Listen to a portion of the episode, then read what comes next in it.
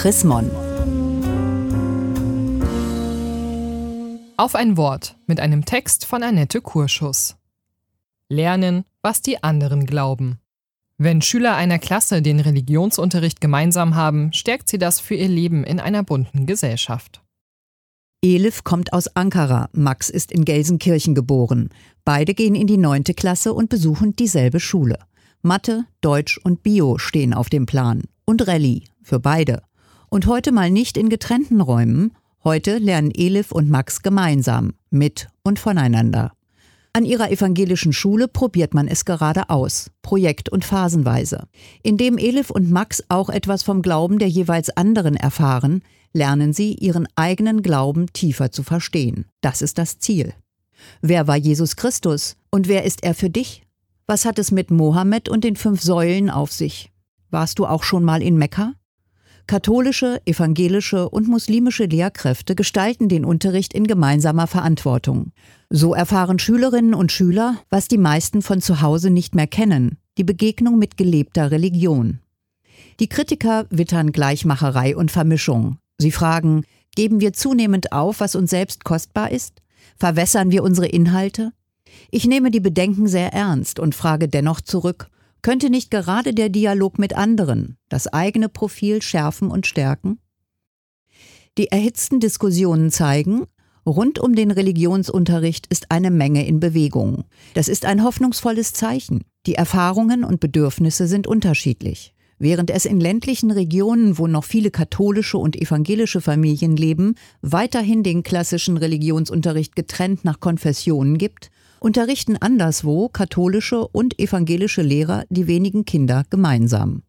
In manchen Städten geht man wie in Gelsenkirchen längst weiter und bezieht muslimische Lehrkräfte mit ein. Bildung ist ein lebendiger Prozess. Sie will junge Menschen befähigen, sich in der gegenwärtigen Zeit und Welt zu orientieren, das eigene zu verstehen und das Fremde zu achten und Verantwortung in unserer Gesellschaft zu übernehmen.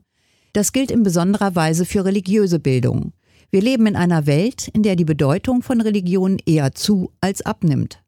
Und wir leben in einem multireligiösen Land.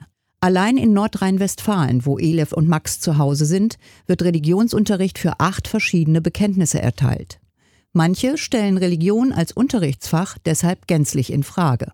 Sie sagen, es fehlt eine gemeinsame Grundlage. Und Religion ist Privatsache. Ich halte solche Argumente für riskant. Allgemeinbildung bleibt unvollständig, wenn sie Religion als prägende Lebensdimension und als starkes Identitätsmerkmal ausklammert. Wir nehmen gegenwärtig wahr, wie reaktionäre und fundamentalistische Kräfte an Boden gewinnen.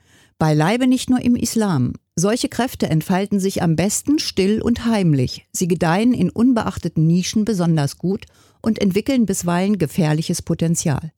Weil unser Land religiös so vielfältig ist, müssen wir junge Menschen dabei unterstützen, sich mit dieser Vielfalt auseinanderzusetzen, sich in ihr zurechtzufinden und eine eigene religiöse Identität zu entwickeln. Hier kommt dem Religionsunterricht eine Schlüsselrolle zu. In Gelsenkirchen steht in diesen Tagen die Passionsgeschichte Jesu auf dem Lehrplan.